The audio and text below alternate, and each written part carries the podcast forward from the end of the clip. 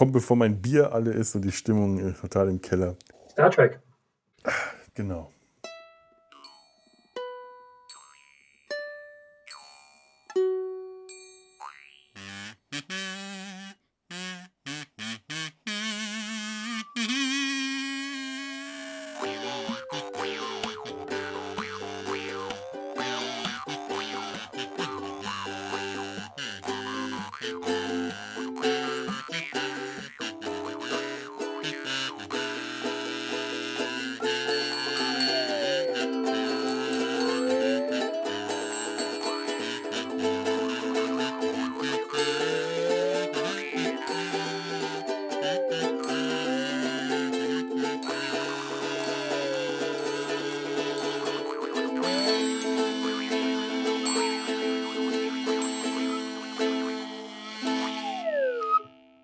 Eine unspektakuläre These. Vollkommen unspektakulär, aber ich, ich trotzdem finde ich sie gut.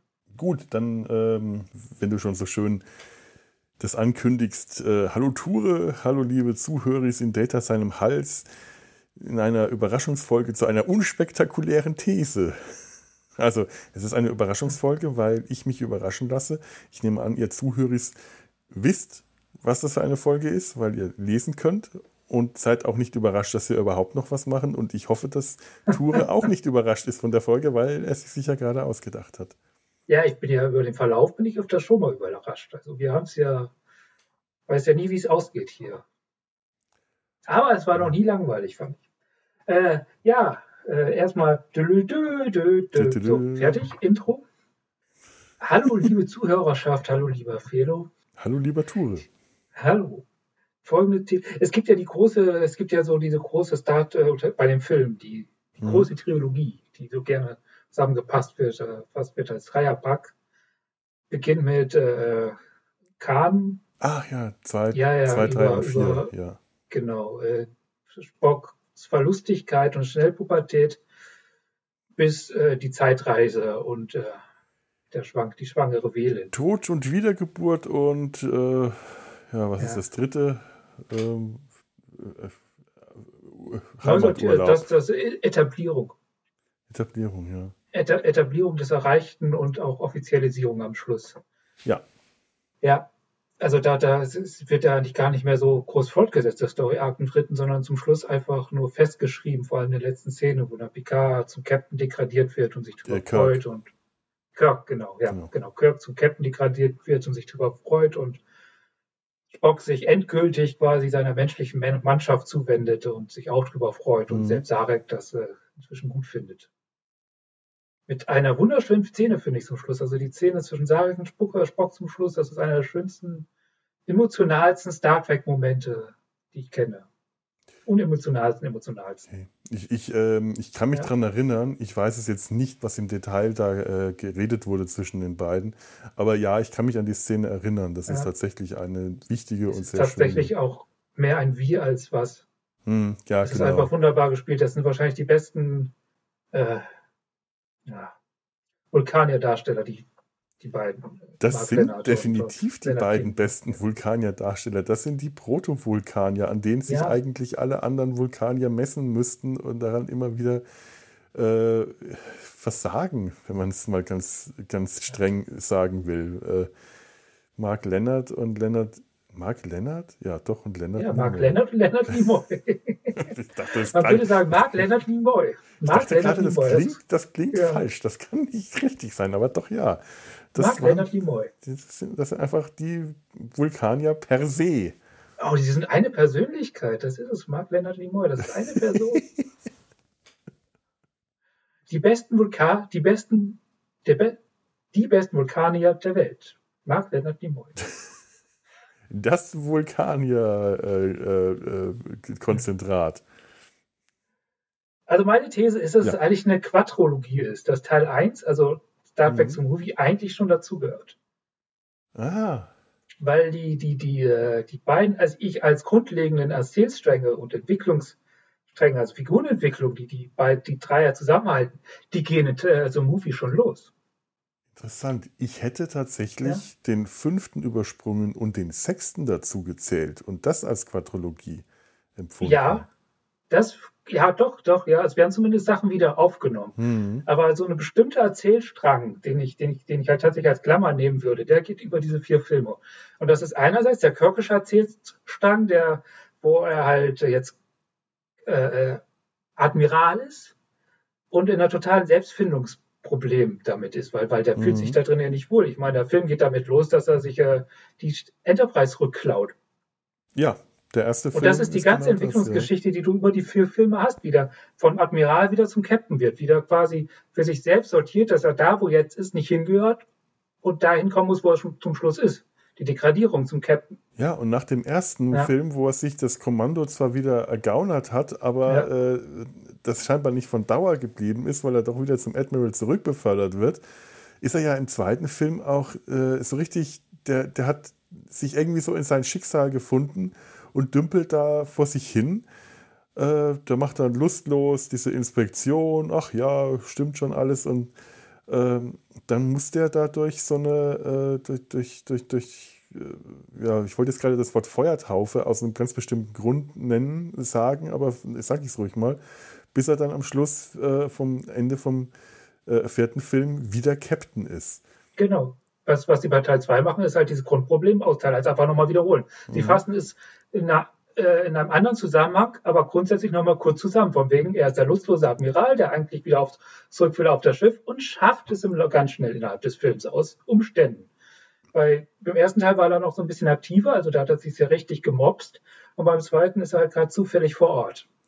Aber es ist schon so eine ähnliche Grundsituation. Im ersten ja. Film hat er sich noch nicht so in sein Schicksal gefunden, dass er jetzt in diesem Admirals Posten genau. festsitzt.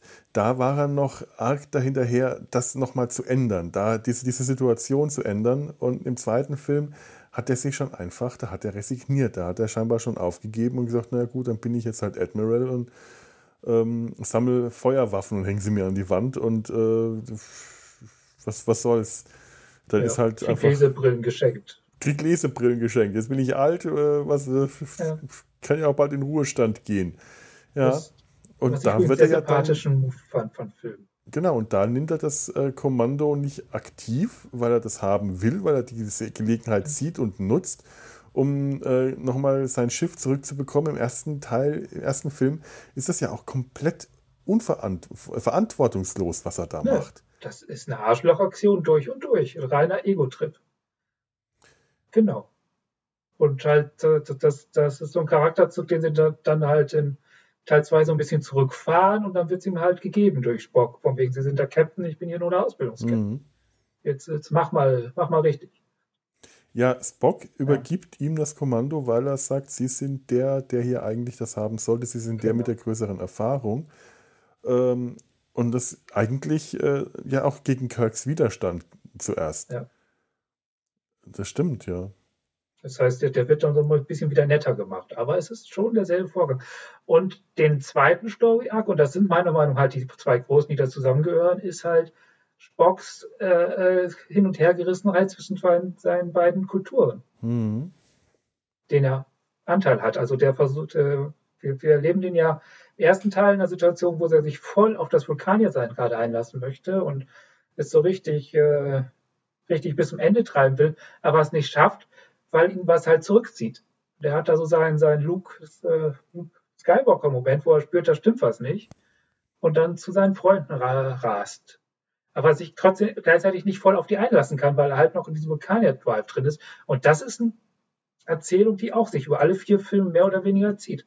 Mhm. So dieses äh, Hin- und Hergerissen sein, bis er am Ende halt ganz offiziell sich sagt, ich bin jetzt Teil dieser Familie und das ist, glaube ich, für ihn tatsächlich Familie und das, das stellt mein Vulkanier sein ja gar nicht in Frage, sondern es ist nur eine, eine besondere Spielform dessen. Ich, ich habe gerade eben ja. das Wort Feuertaufe benutzt, aus einem guten ja. Grund, weil ich ähm, gerade eine Romantrilogie lese, das heißt leider vergessen habe, ich habe sie leider in Köln vergessen, jetzt bin ich hier äh, in Werneck, das ist äh, ungeschickt, aber ich werde sie lesen, wenn ich wieder zurückkomme weil der zweite Band auch tatsächlich gerade ein bisschen dröge ist.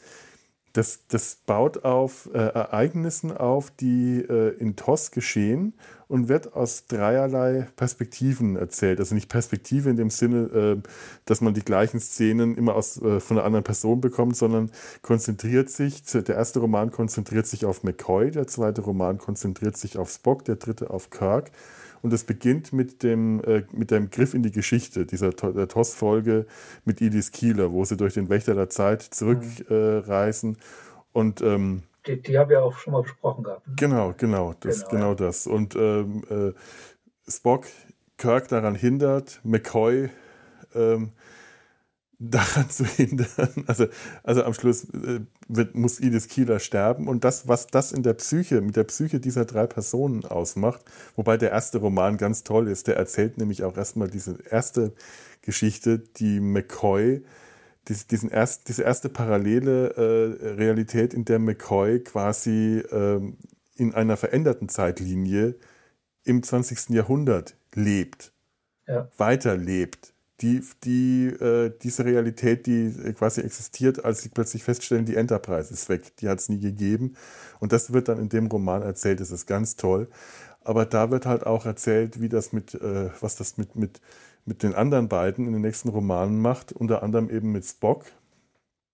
Wie er mit der, mit der Schuld, die er, also mit diesem Gewissen, der, der dann wirklich Gewissensbisse hat und eine Schuld empfindet, weil er ja quasi seinem Freund äh, das angetan hat, dass er, äh, dass, dass äh, Kirk zulassen musste, dass Edith Keeler sterben musste, die Frau, die er geliebt hat, und Spock das äh, nicht nur zugelassen hat, sondern auch ganz also aktiv daran beteiligt war. Und äh, weil, weil Spock ja als Vulkanier äh, tatsächlich Gefühle hat, nur die eben kontrolliert, weil da zusätzlich aber noch seine menschliche Seite kommt, was die Sache mit den Gefühlen noch komplizierter macht, ja. arbeitet das ganz stark in ihm. Und dann kommt dann noch ein zweiter äh, Teil dazu, in dem Spock ähm, am Ende der, der, der Serie hatte man ja eigentlich schon so das Gefühl, Spock ist mit seiner Emotionalität so ganz gut im Reinen. Der ist nicht mehr ganz so gefühlskalt, der ist ein bisschen wärmer geworden, der ist etwas emotionaler, er hat Humor, er, er, scheint sich wohl zu fühlen. Und dann so eine der letzten Folgen ist diese Folge, wo sie in die Vergangenheit zurückgeschickt werden ähm, und ähm, Spock und McCoy in irgendeiner Eiszeitperiode landen. Spock zum wilden Vulkanier mutiert und äh, sich eine Frau nimmt. Und äh, so, eine, so, eine, auch so eine Höhlenfrau, die aber eigentlich auch nur eine ähm, Frau aus der Zukunft ist, die da äh, hinverbannt wurde. Oh, Zeit, oh, Reise Kopfschmerzen. Ja. ja. Und das scheint in ihm dann wirklich was ausgelöst zu haben. Also da wieder zurück muss, da scheint dann in ihm wirklich diesen, dies, dies, dieser Auslöser gewesen sein für, die, äh, für das, was wir dann im ersten Film sehen, dass Bock ähm, mit dieser Überfülle an, äh, an Gefühlen, die da in ihm toben, nicht mehr klarkommt, er es nicht mehr verstecken kann, er das nicht mehr kontrollieren kann und eben sein Kolinar machen will. Also diese. Das, das heißt, es baut wirklich direkt auf die Serie auf, was im ersten Film dann passiert. Genau. Das war mir so nicht klar. Das finde ich jetzt spannend. Das ist halt in den, in den, Filmen und Serien ist das ja. äh, nie gemacht, aber der Autor dieser Reihe, George, ich habe es hier, George R., nein, David R. George der Dritte. Das ist, die Romanreise heißt Feuertaufe. Ja. Äh, David R. George der Dritte, das muss, muss man auch erstmal hinkriegen. Drei Leute, aber mit, mit so einem Namen, wahrscheinlich ist R, das R steht noch für Richard oder, oder, oder Rudi, so heißen sie halt alle. Rudolf, Rudolf, ja. Rudolf Rentier, Double. Ja. ja. Und der ergänzt das alles sehr gut. Also wirklich, das ist ein ganz, ganz toller Roman. Der äh, ergänzt das, was, was in den Filmen und Serien nicht vorkommt. Sehr spannend geschrieben auch. Ähm, und sehr, sehr dreckkundig auch. Also ja. wirklich, du weißt, du merkst, da ist jemand, der sich richtig gut auskennt. Da, dann kriegen auch mal so kleine Nebencharaktere, die sonst halt so wie Uhura und äh, so, die die so immer wieder zu kurz gekommen sind, kriegen so in kleinen Nebenhandlungen plötzlich noch, ähm, noch, noch, noch, noch Fleisch auf ihre Geschichte. Auf, ähm, es wird zum Beispiel erklärt, warum Zulu im zweiten Film dabei, äh, äh, diesen, diesen Testflug dabei ist, warum die alle da sind, weil die einmal quasi so ein Klassentreffen hatten und Zulu gerade Zeit hat vor seinem neuen äh, Dienst als erster Offizier, äh, während Chekhov, der schon erster Offizier auf einem anderen ja. Schiff ist, eben nicht dabei ist. Weil die weiter ihre Karriere machen. Die sitzen nicht alle jahrzehntelang in dieser einen Mannschaft fest, weil das macht immer so keinen Sinn. Immer die gleichen Leute in dieser gleichen Mannschaft. Gehen wir zu Scotty, der bleibt da. Der ist immer, der ist da festgewahrt. Ja, der ja, aber der ist ja auch schon wirklich so alt und dagegen sind selbst, aber. Selbst als sie den versuchen zu versetzen, ist das erste, was er macht, das neue Schiff kaputt zu machen. Ja. Ja. Aber die anderen sind eigentlich zu jung, um auf irgendeinem Schiff festzusitzen. Dass die Karriere machen und woanders hinkommen und dass nach dieser Sache, also mit der Enterprise-Entführung, ähm, erstmal ihre Karrieren, die haben zwar die Erde gerettet, aber aus diplomatischen Gründen, aus taktischen Gründen, sagt man gut, äh, sie kriegen jetzt die nächste Enterprise A, das ist die umgerüstete Constellation in dem Buch dann auch. Das heißt, ah. oder, äh, oder irgendwas, also es ist ein Schiff der gleichen Klasse. Es wurde das, aufgerüstet. Das, wie, das erklärt, warum das Ding so schnell da ist. Genau, weil es so schnell ja. da ist und es erklärt auch, warum das am Ende des sechsten Films eingemottet wird. Das ist keine neue, kein neues Schiff, sondern das ist auch ein alter Kahn, der ähnlich wie es die Enterprise im ersten Kinofilm einfach nur aufgemotzt wurde es macht ja auch äh, in das Gesamtuniversum Sinn, weil die ganze Constellation-Klasse ist ja einfach schon, das ist ja ein alter Haufen. Ja. Ja, das, das sind ja, das sind ja so. Und das ja. ist so genau das, wo sich dann alle beschweren, wie am Ende vom sechsten Film wird gesagt, die Enterprise ist alt und die ist eingemottet, ja. aber die ist doch vor ein paar Jahren überhaupt erst neu und das wird halt in dem Buch schön plausibel gemacht, dass es tatsächlich nicht der Fall ist. Es ist also ein Lückenfüllerbuch. Das ist ein unglaublich gutes Lückenfüllerbuch. Das ja. wirklich, das ist ganz toll. Also und positiver Fanservice. Posit positiver, absolut positiver. Ja. Und der, da wird halt dann auch erklärt, warum das Spock äh, versucht, äh, seine, sein, mit sein, seine Emotionen unter Kontrolle zu bekommen, indem er das Kolinar macht. Und weil das dann wieder schief geht, versucht er später nochmal und nochmal, weil er, weil äh, nach, nach dem er dann gestorben ist und wieder äh, gelebt hat, muss er dann noch mit weiterem emotionalen Ballast leben, nämlich McCoy, der dann auch noch mit rein ist, was du im Film leider auch nie so richtig kriegst. Spock und McCoy teilen ja eigentlich eine unglaubliche Geschichte, dadurch, dass er sein ähm, Katra, heißt das so? Äh, ja, ich glaube in sich trägt. Dadurch, dass, dass die mal eine Person waren ja. zwischendurch. Und das kommt ja. nie wieder vor. Da wird nichts draus gemacht und äh, das, das, dieser Roman, der macht da was draus. Das ist echt gut. Also, und die erzählen halt die Geschichte auch noch wirklich weit. Das, das, das geht dann äh, bis zu, ja, äh, in der Regel bis zum Ende des Lebens. Was bei McCoy ja im 24. Jahrhundert ist und bei Spock ähm, ja, ja, wahrscheinlich wieder im 23. Jahrhundert. Weil er ja wieder zurückreist und dann mir fällt auch gerade auf, dass der erste und zweite Film mit Spock was ähnliches machen, aber wenn auch auf komplett andere Art und Weise. Mhm. Ja. Wäre äh, eine Art Wiedergeburt. Im ersten Teil mehr so abstrakt, indem er ihn einmal quer durch eine virtuelle Galaxie schießt, inklusive Geburtskanal. Ja. Und durch diesen Energietunnel fährt. Ne, nenne ich jetzt einfach mal Geburtskanal. Das ist jetzt äh, ja. Symbolismus tiefster Stapelfähigkeit. Aber trotzdem, der wird halt quasi, aber das ist schon so eine, so eine Sache, wo man ihn einfach tatsächlich so, so nochmal, es ist so eine Weisheit, ah, ist schwer zu beschreiben. Das ist so, er, er kommt da raus. Reißt ihn, man reißt ihn vollkommen aus der normalen Realität, mhm. schmeißt ihn in so eine übergeordnete, in diesem Fall erklärt durch Virtualisierungstechnik, aber trotzdem so eine übergeordnete Realität und in so eine Erfahrungswelt rein, die nicht irdisch oder normal ist.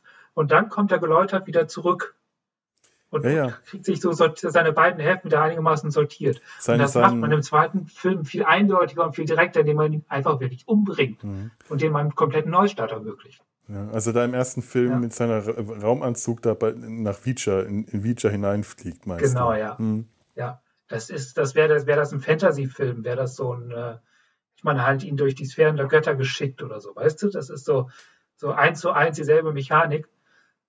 Oder auch bei religiösen Erzählungen, wo, wo man dann halt in so übergeordnete Dimensionen kommt, wo die Götter und Engel herrschen. Das ist so die Mechanik bloß halt auf Science Fiction erklärt. Mhm. Gemünzt. Und raus kommt jemand halt mit einem neuen Erfahrungshorizont und ja, das, ist, das ist das, was man eigentlich mit äh, Cisco auch macht. So über lange Strecke. So seine, seine Erfahrung, oder auch schon in der allerersten Folge, seine Erfahrung mit seinen, mit seinen, mit seinem bis dahin unbekannten Familienzweig. Mit den, ja, ja, stimmt. Den, den nicht Gründern, sondern die, mit, mit den Propheten. Die, die, Propheten, ja, ja, ja. Ja, ja genau. Stimmt. Da wird er ja auch. Äh, Mutti. Ja, in, in übernatürliche Erfahrungswelten gejagt, also quasi durch die Sphäre der Götter und hm. langfristiger bei ihm, weil man hat ja auch mehr Zeit und so, kommt halt ein geläuterter, neu sortierter Cisco bei raus, der dann halt aufsteigen kann. Hm. Ja, ich meine, äh, ja, das, das, funktioniert ja bei Spock auch dann ähnlich. Genau. Das ist eine Leut jedes Mal eine Läutungserfahrung. Einerseits diese, diese Erfahrung ähm, dem riesen Reacher-Raumschiff und die Todeserfahrung. Also das heißt, der zweite Film nimmt eigentlich ganz viel, was im ersten schon passiert, bricht es aber wes auf wesentlich offensichtliche Erzählstrukturen runter und auf viel direktere Erzählungen runter. Auf etwas, was leichter zu verdauen ist, auf ja, leichter genau. verdaubare Häppchen. Man, man, muss, man muss auch Kirk nicht mal als Arschloch ertragen, weil das in dem Moment nicht mehr ist. Ja. Ja, das ist so, man macht eigentlich bedient man sich ganz stark und daher kommt auch mein Gefühl, dass es ein Erzählstrang ist, weil man tatsächlich die Erzählstränge vom ersten Film nochmal nimmt, also für die Grundsituation. Mhm. Also für, für, für, für das erste Drittel und auch ein bisschen für das Ende durch die Todeskiste, aber halt ganz viel aus dem ersten Film nimmt und vereinfacht und, und klarer macht und auch besser strukturiert. Das ist ja so das einer der großen Probleme. Probleme, ich mag den Movie ja, ich mag den ersten ja. Also. Aber der ist halt als Erzählung nicht so wirklich klasse, das ist mehr so ein Schaufilm. Aber als, als stringente Erzählung ist, ist dieses Paket 2, 3, 4 wesentlich besser als der erste. Und ich glaube, deswegen habe ich auch so ein bisschen nicht das Gefühl, so das Gefühl, dass der sechste noch dazugehört, weil der nimmt zwar noch so Story-Elemente auf und, und, und, und, baut sie mit ein, aber es ist nicht mehr so von großer Bedeutung und, und nur mit, es ist nicht so mehr so eine, also die hätten wir auch alleine nehmen können. In vielen Punkten den Hass von Kirk auf Klingonen, da brauchst du eigentlich den Tod vom Sohn nicht, da reicht die Serie. Ja, das stimmt natürlich. Also ja. das hätte auch tatsächlich ohne äh, den Sohn, der Sohn, äh, sein, sein Hass auf die Klingonen, was seinen Sohn getötet haben, der wirkt auch in dem Film deplatziert, einfach weil es zu lange her ist. Ja. Und Kirk das in den, äh, im, im dritten und vierten Film so schnell weggepackt hat, der hat das so schnell emotional scheinbar schon weggesteckt, dass man dann nichts davon mitbekommen hat, dass es einfach seltsam wirkt, dass dann äh, zwei Filme später plötzlich äh, er, dann, er dann plötzlich doch einen tiefen Hass empfindet auf die Klingonen. Sie haben meinen Sohn getötet, aber im fünften Film äh, trinkt er mit den Klingonen äh, äh Stößchen hier auf der Enterprise-Brücke, weil sie gerade Gott besiegt haben. Ja. Äh, das, ja, beim vierten kann man, glaube ich, einfach noch sagen, der ist einfach noch so eingespannt mit dem, was gerade passiert, dass er noch gar nicht so richtig keine Möglichkeit kann, hat, es zu verarbeiten. Genau. genau. Und daraus kann man dann auch wieder einspinnen, dass er es nicht wirklich verarbeitet hat und deswegen so emotional negativ äh, unterwegs ist. Das stört aber der fünfte, da hast du recht, aber der stört sowieso. Ja, aber sogar I das. Like kann, it. Der, ja, der, der, ja, der fünfte ist ein Fremdkörper. Ja. Wenn der fünfte nicht wäre, man hat stattdessen den sechsten hinten dran gemeldet, dann wäre die, dann, dann wäre es eine äh, Quintologie geworden. Dann ja. wären es fünf Filme in Reihe. Weil dann hätte man tatsächlich genau das erzählen können. Kirk hatte einfach keine Möglichkeit gehabt, den Tod seines Sohnes emotional zu verarbeiten. Ja. Das, der hat dieses Trauma noch nicht äh, verarbeiten können. Das gärt in ihm. Und in dem Moment, wo er äh, im, im, ungünstigsten Moment, wo es wirklich drauf ankommt, bricht das dann in ihm raus. Da, wo es jetzt äh, staatsgeschichtlich wichtig ist, sich mit den Klingonen zusammenzuarbeiten und es eben nicht nur eine kleine, eine vermeintlich kleine Geschichte ist, wie wenn sie da dieses, wenn sie, wenn sie Gott besiegen müssen, sondern es halt wirklich eine große politische Sache, eine Perestroika gerade passiert äh, die Wende, äh, da bricht dann in ihm plötzlich der alte Hass wieder raus, weil er es nicht verarbeiten konnte. Da kommt das ganze Trauma wieder hoch. Also vielleicht ist es gar nicht so schlimm, dass der fünfte Film dazwischen ist, äh, aber er, er unterbricht das Ganze. Ja. Ja, der unterbricht vieles. Also der ist wirklich, ich finde den fünften Film tatsächlich, stilistisch gesehen, ist der erste einfach ein Fremdkörper, weil alles einfach ganz anders aussieht. Mhm. Zumindest die Kleidung und so. Ja da passt der fünfte besser rein, aber von der, vom Erzählstrang her ist er einfach so komplett eigen. Ein relativ eigenes Ding. Oh, ich habe letztens ein schönes Meme gesehen, dass da, da fiel, mir, fiel mir Dinge wie Schuppen von den Augen. Da hat man das Bild von Kirk gesehen, wie er fragt, warum Gott ein Raumschiff braucht. Und drunter ist Cisco.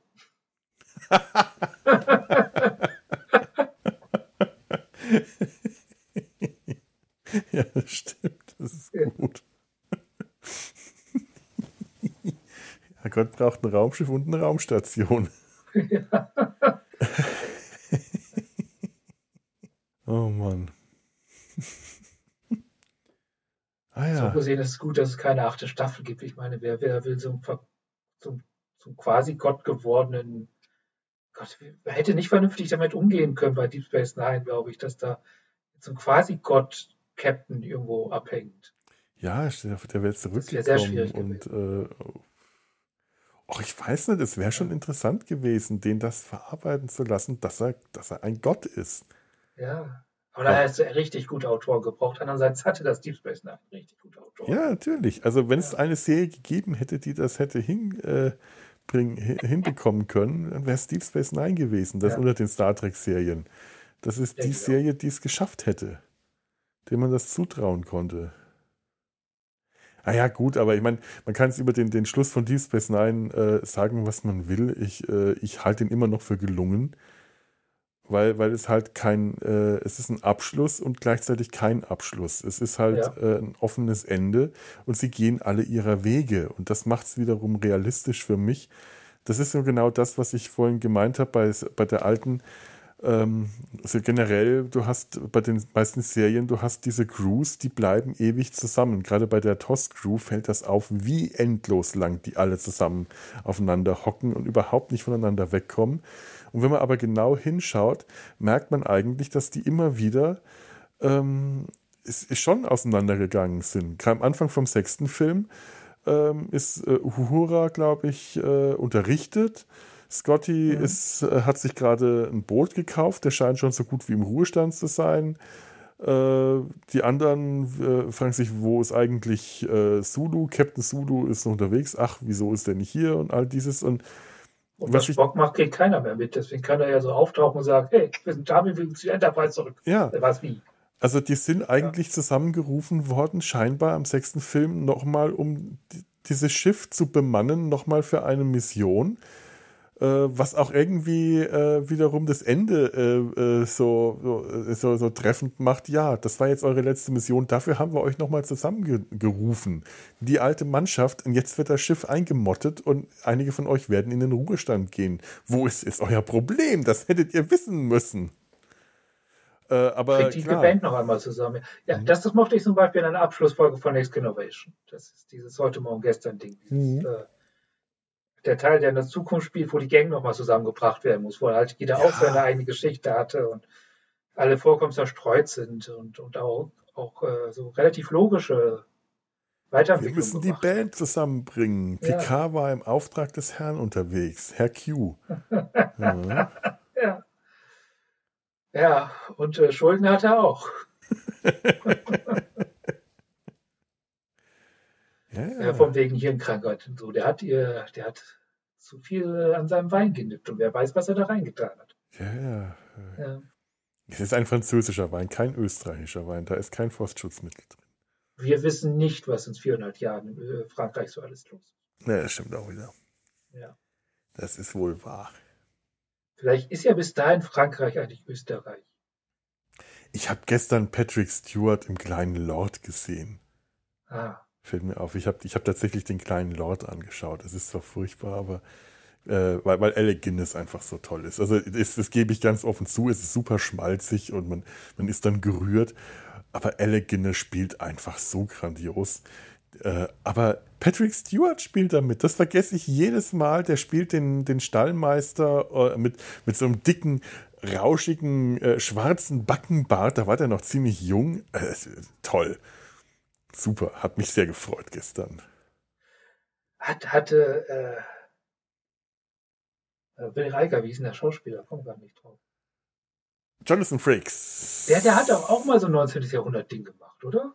Fackeln im Sturm, ja, ja. Ja, hätte man da nicht so ein Crossover machen können, der kleine, äh, kleine Fackel im Sturm oder so? das ist ja das an, äh, falsches Land, die sind ja in England. Ja. Aber der kleine Lord kommt ja aus Amerika. Hm. Lass uns mal über Fackeln im Sturm reden. Weiß ich kaum was von. Es ist ewig her, dass ich das gesehen habe, aber ich habe das damals mit großer Begeisterung gesehen. Das war schon. Kann sein, dass ich das ganz Das saß ich jede Folge, wenn das kam, saß ich vor der ja. Glotze, weil das war ein großes Ding. Das weiß ich noch. Da war Patrick Swayze war da dabei. Wer hat denn da, hat da noch mitgespielt? Boah. Ähm, äh, Kirsty, ähm, Kirsty Ellie, hier auch aus dem zweiten Film äh, Savick. Ja. ja, Kurzauftritt. Er hat hier, äh, äh, äh ich hab's heute echt mit Namen hier. Hier der Tech-Commander von Next Generation. Der Wieso-Mann. Äh, äh, äh, äh, äh LaVar Burton. LaVar Burton, Jordi LaForge. Der, der hat auch bei Roots mitgemacht, meine ich, oder? Ja, natürlich, das war seine große... Die hätten sich alle 19. Jahrhundert treffen können. Warte mal, spielt Roots überhaupt 19. Jahrhundert oder ist das schon vorher? Puh. Ich, ich würde es mal ins 19. Jahrhundert verlegen. Ja. Also so lange ist die amerikanische Geschichte ja nicht. Das könnte schon stimmen. Ich, ich, ich lehne mich jetzt mal aus dem Fenster, ich weiß es nicht. Ja, aber das war ja seine große Serie, mit der der schon ein richtiger Star war, bevor ja, der zu Star Trek kam. Also das war, ähm, weißt du, von wegen Patrick Stewart hat sich immer äh, äh, groß getan, er hier Shakespeare-Schauspieler. LeVar Burton war ein TV-Star von einem Kaliber, wo die anderen gar nicht rankamen, was die Bekanntheit. Gehabt, eine sehr erfolgreiche, ich glaube, die läuft ein Stück weit noch, noch bis heute. Hm. So eine Vorlese-Leseshow ja. der auch immer verknüpft ist noch. Ja. Ich, ich habe letztens auf YouTube so einen Beitrag gesehen, da hat er in seiner TV-Show Werbung für Next Innovation gemacht. Ja, so ja. Set-Tour und so. Ja. ja, ja, ich erinnere mich. Ja, ja, das habe ich auch irgendwo gesehen. Ja, cool. Jordi LaForge. ja. Ja. Unser liebster Tech-Nerd. Aber wenn wir jetzt neben Dreckigkeiten äh, in Data seinen Hals machen, die nicht von Science Fiction sind, das, das, dann sind wir direkt wieder im Sumpfkonzept. Also ja. Fackeln im Sturm und Roots. Da müssen wir einen guten Grund finden, dann machen wir das im Sumpf. Wollte ich gerade sagen, dann machen wir das im Sumpf. Ja. Wir können auch über Cheers reden. Da ist auch Kirsty Alley dabei. Da ist äh, ähm, äh, Fraser dabei. Also, ähm, na, der, der ja im Stimmt, der hatte, ja, der hatte ja auch mal einen Cameo-Auftritt. Der hat einen kleinen Cameo-Auftritt in dieser ja. Déjà-vu-Folge. Da ja, hatten die den auch die, einfach nur. Raumschiffe gegeneinander fliegen, ich glaube, zehnmal genau. in der genau. Folge oder so. Ja. Und da hatten sie, ähm, ich komme jetzt auf seinen Namen nicht, ihn einfach aus dem Cheers-Set nebenan geholt. Weil das wurde nebenan, wurde Cheers produziert und sie haben überredet, dass er für einen kurzen Cameo-Auftritt rüberkommt, sich eine rote Uniform anzieht. Deswegen hatte der auch einen Bart. Kelsey Grammer, weil der zu der Zeit gerade in Cheers hatte Fraser gerade Bart getragen. Und Kirsty Ellie hätte ja auch dabei sein können. Die war zu der Zeit auch in der Serie. Die hätte also hinter dem äh, stehen können, in roter Uniform, vielleicht sogar mit Vulkanierohren. Das wäre witzig gewesen, aber äh, die wollte nicht oder die war zu teuer, wollte zu viel Geld oder konnte nicht oder irgendwas. Aber schade. Ja, ihr Star Trek-Ausflug hat, glaube ich, tatsächlich mit dem einen Film aufgehört schon. Ja, ich glaube, die, die hatte danach keine Lust mehr. Ja, die war auch nie Teil dieser, dieser Convention-Kiste und so. Ne? Das oh, war Gott. wirklich dann durch. Muss ja auch nicht. Also ich fand jetzt die andere äh, äh, Savick auch gar nicht so schlecht. Die war schauspielerisch nicht so gut wie Kirsty Ellie. Aber ich fand sie äh, vollkommen okay. Die hätte auch wirklich, finde ich, weiter auftreten dürfen. Die hätte im vierten Film dabei sein können. Die hätte später äh, wiederkommen können. Die Schauspielerin war gut genug für das, was sie darstellen sollte. Im vierten haben sie so dermaßen äh, lazy, also richtig lazy abgekanzelt, ja, aus der schlimm. Kuh geschmissen, dass ich mich schon gefragt habe, warum sie sich überhaupt die Mühe gemacht haben. Ja, erinnerst du dich noch, wie wir im Park gesessen haben? Ich möchte das Thema nicht nochmal. Wir haben einen Shitstorm damals bekommen, weil ich vermutet haben habe, äh, was da alles im Hintergrund passiert ist. Ah, ja, ja, nee, lassen, lassen. Nee, es war einfach, es war rein erzählerisch war es einfach nutzlos. Man hätte es auch einfach tatsächlich einen Nebensatz sagen können, die bleibt jetzt hier oder einfach ignorieren können. Ja. Die, die, hat ja nicht so die große feste Position der Crew gehabt, die war halt einfach irgendwie da. Ja, die war ja zu dem Zeitpunkt nicht mal Teil der Crew. Die war ja da schon auf dem anderen Schiff. Ja, also es war gar nicht so, so von Relevanz, was mit der jetzt ist. Eben. Na ja, gut, dann hat sie aber nochmal äh, die Schauspielerin nochmal Gage gekriegt für die paar Szenen, ist ja auch, hat sie ja vielleicht was von gehabt. Ja, das ist eine Riesengage wird das wohl gewesen sein. Wird wahrscheinlich für die Busfahrt gereicht haben. Vielleicht hat sie Gage dafür bekommen, dass sie halt nicht drauf besteht, nochmal nicht weiter verhandelt, wer weiß. oh, bisschen gemein. Ja. Ich habe ja, den Namen Also es ging vergessen. jetzt auch nicht gegen sie, sondern mehr so gegen die Industrie. Ja, ja, ja, mehr ja. gegen die Filmindustrie, gegen, gegen Paramount. Genau. Wie, wie heißt die denn nochmal? Ich habe den Namen Robin irgendwas? Ah, warte mal. mal kurz Lärm machen, ja? Knister, Klabuster und Klick, Klick, Klick. Lieutenant Savick. Robin eine lockige Vulkanierin. Ja, warum nicht? Wir, wir kennen ja Vulkanier immer so glatt und mit so einem Topfhelm, so à la Mireille Dieu. Aber ich finde es ja, ja eigentlich nett, dass bei TOS Vulkanier auch mal anders aussehen konnten, dass man sich noch nicht so richtig einig war. Und später ähm, wurde das ja auch dann so ein bisschen aufgebrochen. Ich finde, wir müssen auch nicht davon ausgehen, dass das so genetisch ist, dass die das alle haben, Frisuren sind genetisch, jawohl. Ja, äh, warum nicht? Also bei vielen Tieren sind die genetisch. Da hast du ein bestimmtes Muster, eine Haarlänge, die halt. Äh, Stimmt, ja. Dass, dass die bei uns so wild wachsen, ist eigentlich eher ungewöhnlich als gewöhnlich. Das ist auch wieder, das stimmt eigentlich. Ja, ja aber wir, wir, wir, wir benutzen ja auch Scheren. Wir haben, äh, wir haben, äh, unsere Evolution hat Friseure hervorgebracht. Das haben, haben äh, andere Tierarten nicht geschafft, diesen Evolutionssprung zu der Erkenntnis, was Friseure können, können nur Friseure. Und was Jongleure können, können nur. Robin Curtis, ja. Ja, aber die hat dann auch. Ja, die war auch ziemlich enttäuscht, als sie im sechsten Film nicht gefragt wurde und man äh, aus äh, Lieutenant Savick, die eigentlich geplant war, Lieutenant Valeris gemacht hat. Fand ich aber die hat bei Next Generation nochmal zwei Folgen mitgespielt. Ach, guck. Aha. Steht da was? Ja. Next Generation zwei Folgen. Müsste ich jetzt nochmal Memorial vorangehen. Das war bestimmt was Wichtiges. Stimmt, ja. ja was Lockiges. Ungemein Wichtiges wahrscheinlich. Äh, äh, Frau im Lift oder so. Frau im Turbolift. ja, die, das Lift-Personal von Next Generation. Eine fünf- oder sechsteilige Trilogie. Mhm. Nicht schlecht. Vielleicht können wir sagen, es gibt die Kerntrilogie und äh, dann noch die Randfilme, die noch dazugehören. Genau. Ja. Ich meine, bei Douglas Adams gab es ja auch die fünfteilige Anhalter-Trilogie. Ja. ja, die konnte ich anhalten. Oh, oh, das war jetzt aber. ja, wenn er noch länger gelebt hätte, wären da noch mehr Teile gekommen. Da war es ja noch ein unfertiger. unfertiger ja, das war ursprünglich ja. ein Dirk Gently-Roman und es sollte ja. aber zu einem Anhalter-Roman umgearbeitet werden und dann hat er angehalten. Ja, so. endgültig. Endgültig. Da leide ich immer noch drunter, unter dem Trauma, dass man mir Douglas Adams genommen hat. Beschwer dich bei Gott. Gott! Aber wo ist, wo Wozu brauchst du ein Douglas Adams, wenn du Gott bist? Du hast schon ein Raumschiff! Du brauchst den nicht. Cisco. Der Terry Pratchett nicht? Captain Cisco, warum haben Sie mir Douglas Adams genommen? Oh Gott. Eines Tages mal. oh Gott, ja, Namen heute, Namen vergiss es. Wie ist der Schauspieler von Cisco? Ähm, ähm, ähm schauen wir mal, Rabimmel, Rabammel, Rabum. Ich habe den Namen jetzt nicht. Ja. Ähm, Avery, Avery Brooks wenn wir eines Tages mal Avery, Mr. Wooks treffen, dann direkt fragen, wozu er Douglas Adams braucht. Mal gucken, wie, wie lange er daran arbeitet. Ich finde, diesen Menschen muss man verwirrende Fragen stellen.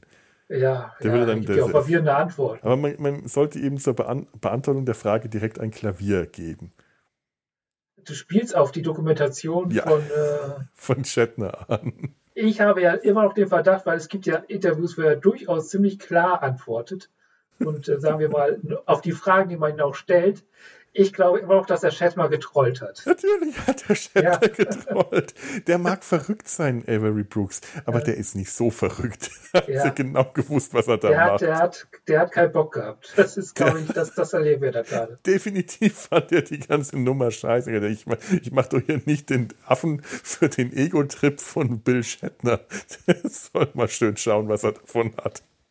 Ich, also, es sind so ein paar Figuren. René, aber schon, ja, schon, oh Gott, der ja. hat auch noch so einen französischen Namen. Der René, dem traue ich das auch zu. Also wenn, wenn man den auf dem richtigen oder falschen Fuß erwischt, da gibt es eine wunderbare äh, Con-Aufnahmen, wo der auch so richtig. Der war, der konnte sowas auch gut, ja. Ja, ja, wo er richtig einfach vor sich hin. Aber charmant, das ist so der Unterschied. Man, man hat so, man merkt, dass das Gegenüber merkt, dass es jetzt verarscht wird, aber auch Spaß dabei haben darf.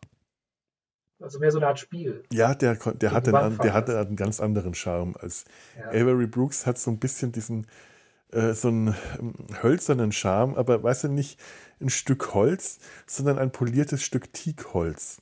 Ja. Das ist ein. Tut weh, wenn du dagegen rennst. Ja, genau. Aber ja. es sieht unglaublich elegant aus. Ja. Und es ist nicht einfach nur ein Klotz. Klotz, Klotz, Klotz ist besser als schlecht, ist toll. Oh. Ich, ich kann nicht ich merke, anders. Es, ist, äh, es kippt gerade, es kippt gerade. Ich, ich kann nicht anders. Ich bin momentan so auf Ren und Stimpy. Klotz, ja. alle lieben Klotz, scheint sie Pitz und Potz. Ich habe geschworen, bei den guten Stellen mit den Füßen zu stampfen und ganze Passagen auswendig zu lernen und an unpassender Stelle aufzusagen und bis zum Ende meiner Tage ungewaschene Lederhosen zu tragen, bis ich der einst in die Grube fahre. Und Stimpy ist diese Art von Serie, würde sie in einem Streamingdienst vorkommen, würde da stehen, Sie haben diese Serie geschaut, diese Serie wird Ihnen auch gefallen. Und ich musste es verneinen. Garantiert. Das ist so eine Serie, die du einfach nicht einordnen kannst. Und die könnte kein Streamingdienst richtig einordnen. Ja, und ich weiß was nicht. Ich halt, was ich meine, ist halt, ich, ich gucke halt ganz viel, was Leute, die wenn uns Simply gut finden, garantiert auch gut finden. Also ich, ich schlage schon irgendwie in diese, diese Kerbe rein, wo man und Stimpy findet, aber ich mag die Serie nicht. Die müsste mir auf dem Papier gefallen, aber ich habe da nie einen Zugang zu gefunden. Ja, das kann ich sehr gut verstehen. Kann ja. ich sehr, sehr gut verstehen. Ja, ja. Wenn uns den Ren Hoek. Ren Hoek, ähm, der Verwandten, nein, das lasse ich. Den, den, den, den, den Hoek, Hoeker Witz, den hebe ich mir auf für, wenn, wenn das Wetter so schlecht ist, dass mir nichts Besseres mehr einfällt. Ren Hoek, der kleine Bruder von Bernd Hoeker. Die sehen auch noch ähnlich aus. Ja. Nee, ich war Und da Stimpy ja ist so. Elton. Oh Gott. Echt? Jetzt deutsche Comedians auf amerikanische. Ich weiß. Wird es als äh, Zeichentricksszenen angewandt. Ja, ich weiß, wir sind hier, äh, es, es, es geht dem Ende zu, habe ich das Gefühl. Wer, wer ist dann Rocco? Rocco. Ja, und wer ist die Kuh? die, die Kuh. Heffer, keine Ahnung. Ja. So was habe ich nicht nachgedacht. Ja, ich glaube, Heffer ist schwer. Nee, das, das habe ich so geschaut. So Roccos modernes Leben und die Biberbrüder oh, und ja. Ja, Ren und Stimpy ist ganz schön drüber. Ich glaube, die würden auch heute mit den Warnmeldungen, äh, da, da, würden mehr Warnmeldungen Vorsicht beinhaltet und dann würde die ganze Seite vollstehen, wovor alles gewarnt wird, wenn man diese Serie anschaut von äh, Gewaltdarstellungen über sexuelle Inhalte verdeckt. Schlecht verdeckt. Naja, egal. Ren und Stimpy kommt später. Ähm, Star Trek. Ah. Fällt mir da noch was Intelligentes zu ein? Ist das möglich? Zu Star Trek sollte das möglich sein, aber ja. ich glaube heute nicht mehr. Ist okay wir haben das Thema ja schon ganz schnell abgehakt und verlassen. Oh, ja, wir haben beschlossen, dass wir uns einig sind und dann haben wir über Schauspieler gelästert. Ich weiß gar nicht, worüber wir uns einig sind, aber trotzdem. Es, äh dass, äh, dass die äh, Trilogie ja eigentlich noch viel weiter geht als die Trilogie. Ja, eben. Ja. Ja, letzten Endes sind das halt die äh, ganzen, die alten äh, TOS-Filme hätten mit dem sechsten Film aufhören sollen. Ähm, das ist eigentlich, ich meine, das sind sich wahrscheinlich alle Star Trek-Fans ziemlich einig, dass Generations, dass der letzte Auftritt von Kirk in, äh, im siebten Kinofilm und äh, damit auch von Chekhov und, und Scotty eigentlich eine, eine, eine furchtbar, äh, furchtbare verschenkte Angelegenheit ist. Ja, da haben wir sehr ausführlich drüber geredet. Ja. Aber der Captain wurde doch von der Brücke erschlagen. Ja, ja, das Ja. ist, äh, es gibt nichts, was symbol, symbolischer sein Ja, könnte. ja, ja, Ah, Symbol- schrecklich. Ja, es war ja auch, ursprünglich war es ja ein anderes Ende, aber das war nicht heroisch genug. Nein, nein, es muss heroisch sein. Der Mann muss heroisch sterben. Sinnlos, aber heroisch. Aber ich meine, das, das, das widerspricht sich ja nicht. Aber ich hätte, es, ich- es wäre ihm so zu gönnen gewesen, dies, diese, diese Vermutung, dass er ewig lebt. Ich, ich wette gar nicht gewollt, dass der stirbt. Ich hätte das gerne, gerne nach dem sechsten Film gehabt. Jetzt fliegen wir zum dritten Stern von links oder was immer er sagt und jetzt einfach Gas geben. Dass die immer noch, mir hätte das gefallen, wenn diese Crew beschlossen hätte, so, wir fliegen jetzt los, wir halten kurz bei dem Mond da vorne an. Jeder, der jetzt aussteigen will, darf aussteigen und der Rest von uns fliegt jetzt einfach immer weiter. Und irgendwo da draußen ist immer noch die Enterprise unterwegs. Mit Kirk und allen anderen. Das hätte mir gefallen. Das wäre ein schönes Ende gewesen. Also ich finde ja, dass, dass der Nexus ist ja so ein bisschen die Freizeitpark-Variante vom, vom äh, Wurmloch. Also von der Welt der Wurmlochwesen. Ja. Ja. Also vielleicht, vielleicht hätte man Kirk ja dann nochmal so in einem elften Film mit Cisco zusammenbringen können, dass die dann so eine Art äh, Nexus-WG aufgemacht haben. Naja.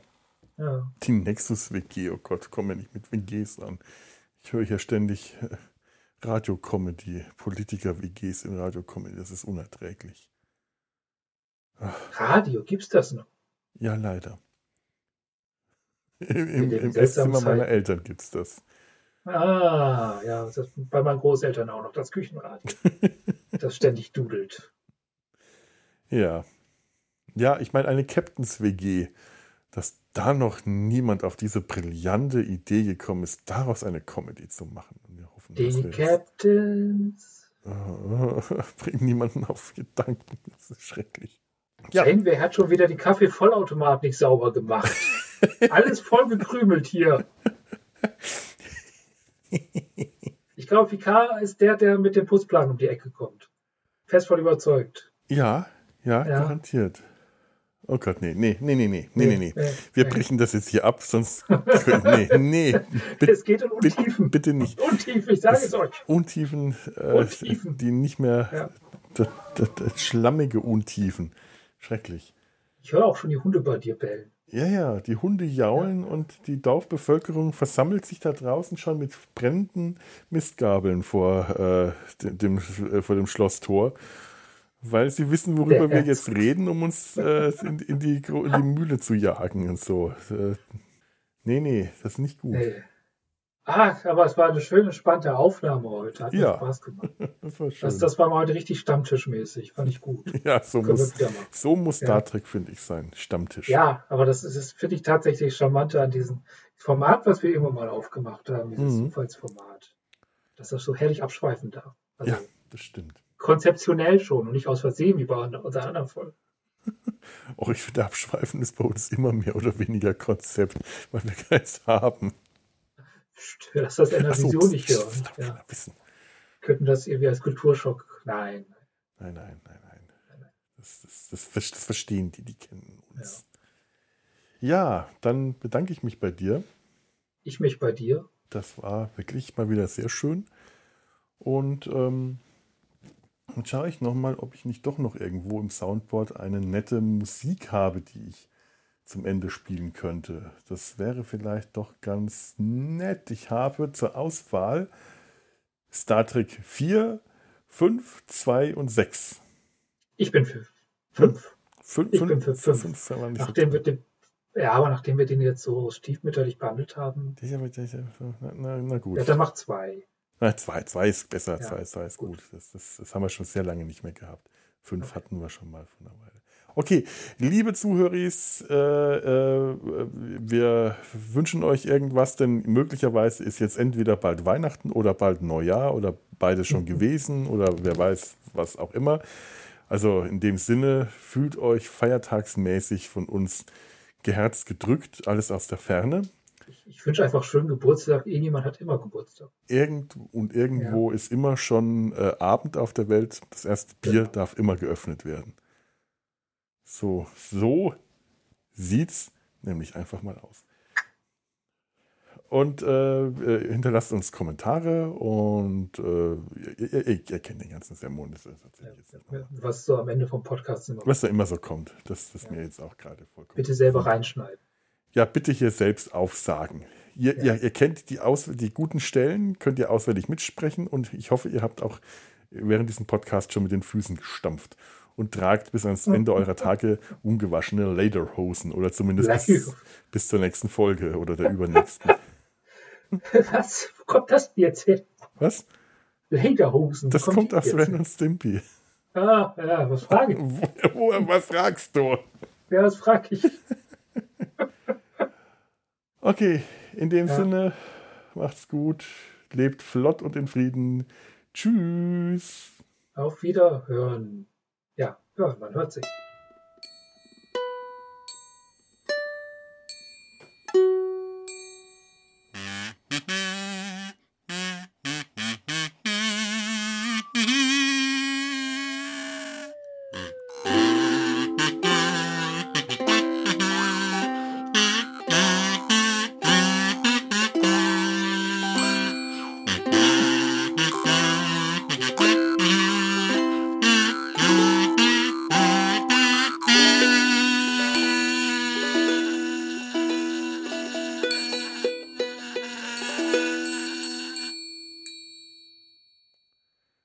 Spiele ich nochmal dir die 5 vor, damit du weißt, was du verpasst hast. Vielleicht schneide ich die einfach an den Anfang. Mach das.